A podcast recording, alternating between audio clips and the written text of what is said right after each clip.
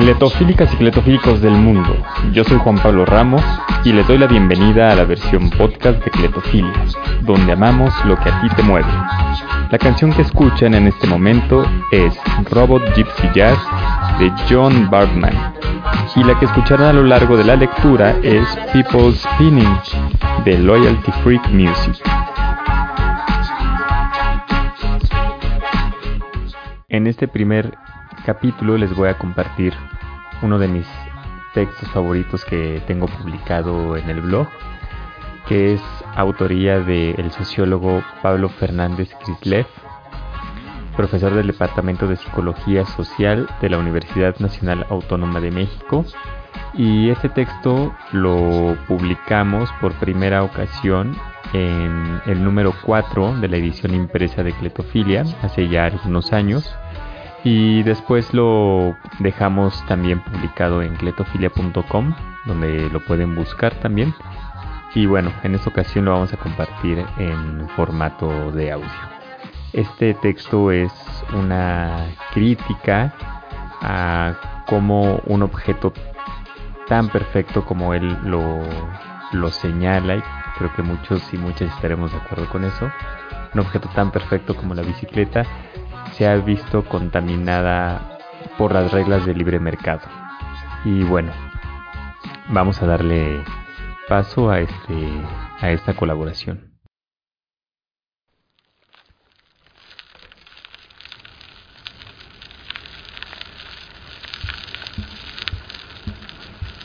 No hay muchos objetos perfectos. El Partenón tal vez, a lo mejor los Beatles, quizás una sonrisa.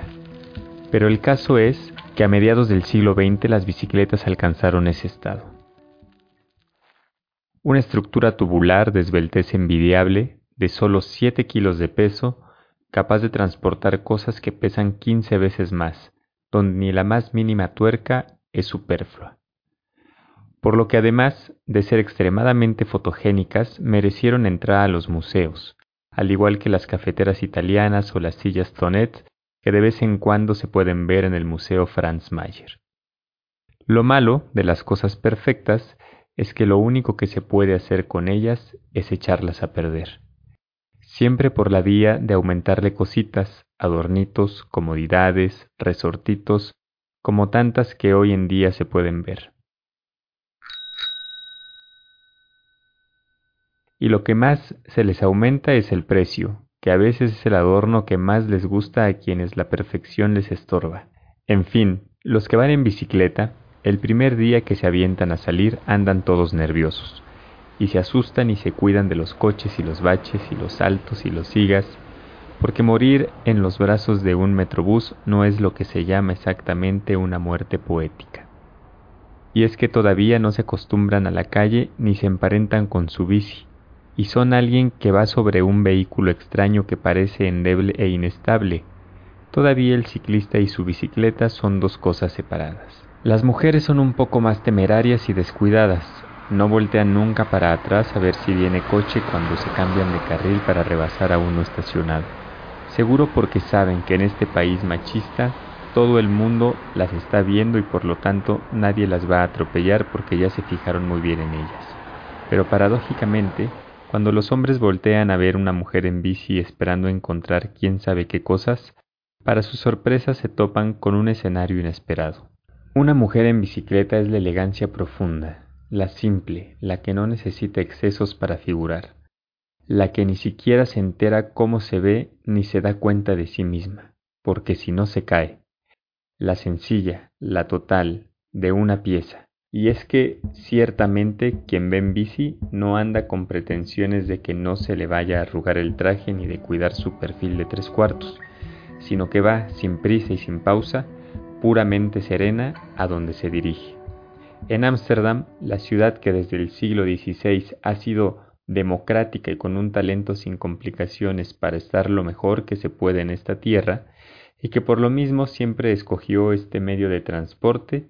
se ven pasar maravillas en bicicleta. Señor de traje con su paraguas abierto, mamá con dos niños en la caja de enfrente rumbo al colegio, señorita con ramo de flores que le dio el señor del paraguas una cuadra antes, Qué cosa tan diferente de la ostentación patana de los que van con su camionetota y sus guaruras. Cyborg de tecnología intermedia. Como quiera, poco a poco, con la práctica, el ciclista empieza a acostumbrarse a la calle y a emparentarse con su bicicleta, esto es, a no sentirla como un aparato ortopédico, sino a acomodarse en su forma y empezar a confundir los propios brazos y dedos con el manubrio y los cablecitos del freno como si las venas y los impulsos neuroquímicos se continuaran en el cuadro de la bici, como si los pedales estuvieran hechos de tobillo y uno ya sintiera el aire de las llantas en carne viva y los baches en carne propia, o sea que uno también se empieza a volver perfecto cuando se sube una bicicleta. Un ciclista y su bicicleta es un cyborg de tecnología intermedia. Esos humanos que tienen piezas de robot o esas bicicletas que tienen extremidades humanas, y uno ya no sabe cuál es cuál. Y evidentemente, como todo un cyborg, las bicicletas son seres híbridos, mitad peatón, mitad coche, y así se puede ver que se comportan como peatones cuando les conviene, para andar por la banqueta y pasarse los saltos e ir en sentido contrario, y se comportan como automóviles cuando les conviene, para rebasar por la izquierda y tocarles el timbre a los transeúntes que no se fijan, y también, así como la bici lleva al ciclista, en una de esas el ciclista puede llevar a la bici para subir escaleras o meterse al metro u otras ocasiones que lo ameritan. Y por estas razones de integración completa,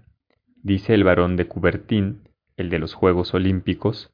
que contrariamente a lo que se supondría, la concentración mental del ciclista, que es literalmente de vida o muerte, es una concentración distraída.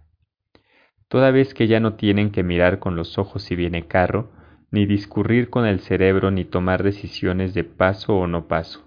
sino que es una especie de atención que ya está incorporada a todo el cuerpo de este centauro,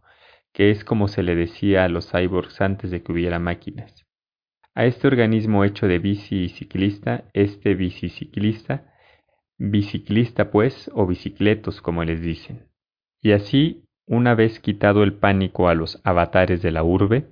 una vez agarrado el paso de la bici, que es agarrarle el ritmo y el gusto, uno puede ponerse a divagar, a meditar sobre lo que quiera,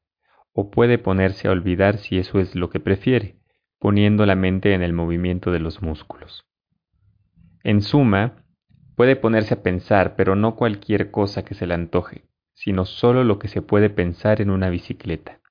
que siempre resulta ser un pensamiento rítmico, continuo, sin sobresaltos,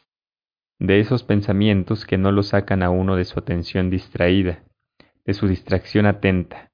porque los pensamientos también van en bici y lo van acompañando a uno. Es decir, que en una bicicleta pueden aparecer ideas que en otro medio no se presentan.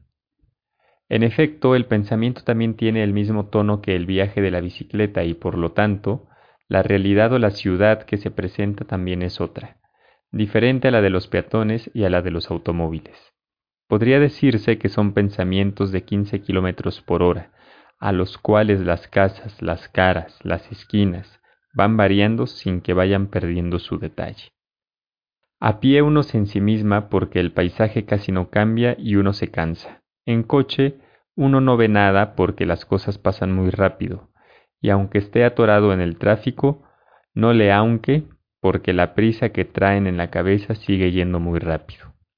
En efecto, una bicicleta, aparte de un medio de transporte, es un modo de pensamiento, que lo transporta a uno, que va sorteando el camino entre el aburrimiento y la ansiedad, y por ende también es otra forma de la realidad sin aspavientos ni contratiempos. Y por eso a los ciclistas se les empieza a colar entre sus meditaciones la sospecha subversiva de que así, de este otro modo, podría ser la realidad, de que la vida puede ser aproximadamente como la bicicleta, no tan perfecta, pero casi. El enemigo del vértigo cotidiano.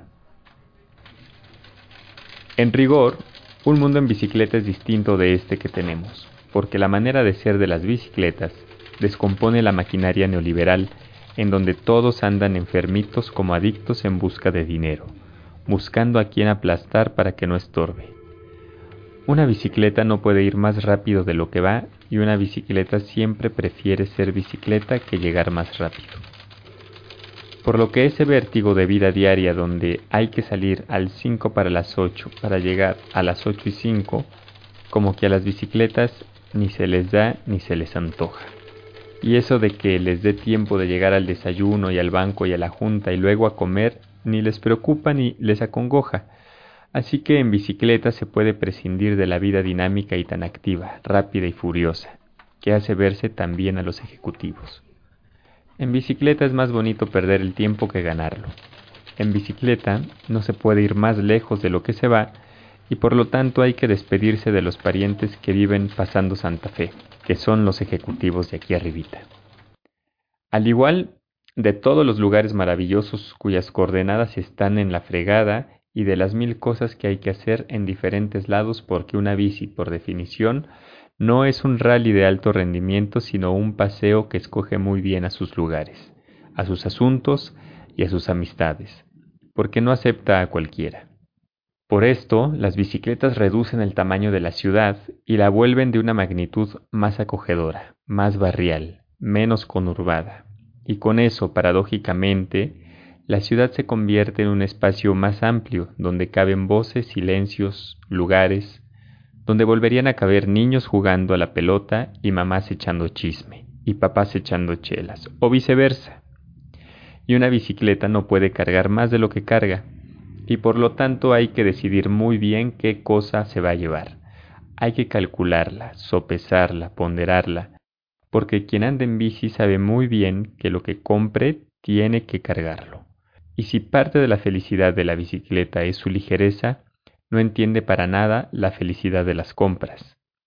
El mundo de la bicicleta es más frugal, menos aborazado, más satisfecho de no necesitar nada que insatisfecho de necesitarlo todo.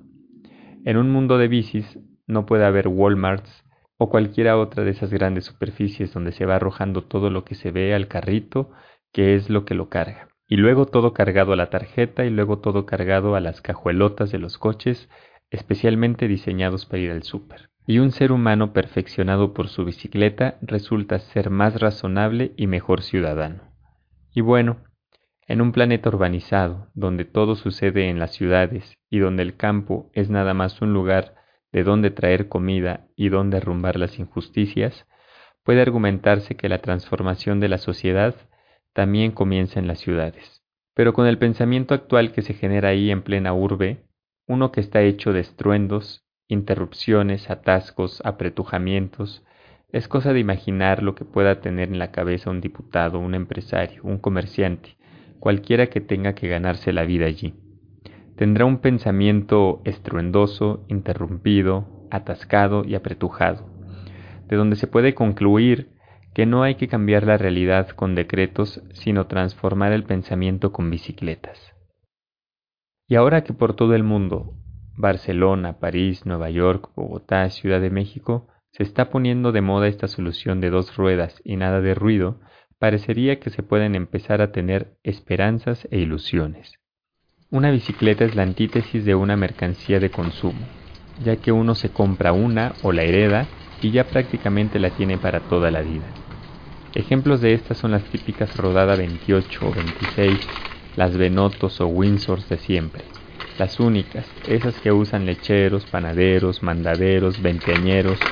cuya característica básica es que no se descomponen porque tienen muy pocas piezas y todas son estándar. Es decir, que cualquier tornillo sirve para cualquier bicicleta, y si a uno en una de esas se le cae una rondana o una tuerca, es cosa de ir fijándose en el pavimento porque puede que ahí encuentre la que se le cayó al que venía delante. Cuba pudo resistir 50 años de bloqueo norteamericano con los mismos Oldsmobiles de antaño y con las mismas bicicletas que les habían dejado porque éstas se pueden arreglar con ingenio y algún fierrito, el primero de los cuales no falta en la isla. En una de estas bicis eternas uno debe ir vestido de diario y si fuma, ir fumando. Y es de los pensamientos y las ideas que traen estas bicicletas desde donde se puede plantear otro tipo de realidad, una que pide ciudades para bicicletas, que son ciudades con otra forma y con otro pensamiento, con otro modo de ser. El saboteador de la perfección. Pero no iba a estar tan fácil, porque el neoliberalismo, experto en vender hasta sus hipocresías, como los teletones, el ecologismo, la convivencia, la igualdad, ha ido colando entre las filas de las bicicletas a unos enemigos disfrazados, como espías infiltrados y saboteadores de la perfección. Concretamente se trata de unos vehículos de dos ruedas muy vistosos que parecen bicicletas pero no son, porque no son utensilios, sino gadgets, cuyo precio es de 10 o 20 veces más, y que vienen montadas por unos tripulantes ñoños y políticamente correctos a los que les encanta hablar de lo sanas y divertidas que son. No son sus bicis, sino sus bikes, para que suene más chic, y para que contraste con las biclas, así, biclas, para que suene más naco, o sea más náhuatl, como cacles, que traen los que ni siquiera les alcanza para tener un coche y hablan de la salud y la naturaleza y hacen excursiones y andan en grupos y consideran que la bicicleta es un factor de la unidad familiar. Y dicen rodar en vez de andar en bici y salen a dar vueltitas los días no laborales con una cantidad de aditamentos altamente tecnológicos, cascos aerodinámicos, lucecitas LED que tienen que prender a mediodía porque si no, ¿para qué las compraron? Cantimploritas con bebidas energéticas, como si no hubiera misceláneas en cada esquina alforjas que llenan de puras cosas que no necesitan, pero que hay que llenar con algo, y frecuentan unos talleres que no son de talacha, sino algo así como talleres gourmet, solo para conocedores. Y finalmente tienen escondido su coche a la vuelta de la esquina, donde colgar sus bicis para largarse cuando se aburran. Efectivamente, con tantos accesorios estorbándoles, no pueden traer el pensamiento de una bici sino el de siempre, el del consumo de mercancías, de las cuales su bicicleta es una de ellas. Aquí la bici no es un modo de vida, ni siquiera un medio de transporte, sino un accesorio del automóvil, e incluso hay bicicletas de estas que son marca Porsche o Peugeot, y por lo tanto no se trata de cambiar la realidad, sino de tener un gadget más desde el cual pueda mirar con desprecio a todos los ciclistas que verdaderamente lograron a menudo con heroísmo y de vez en cuando con su vida, como lo recuerdan las bicicletas blancas, mantener la utopía del pueblo bicicletero durante cien años. Y por supuesto, los enemigos siempre tienen cara de que son los buenos, chapeaditos y sonrientes, y son los que conciben a las bicicletas como un aparato de gimnasio y un outfit con el cual verse bien relax sobre todos los fines de semana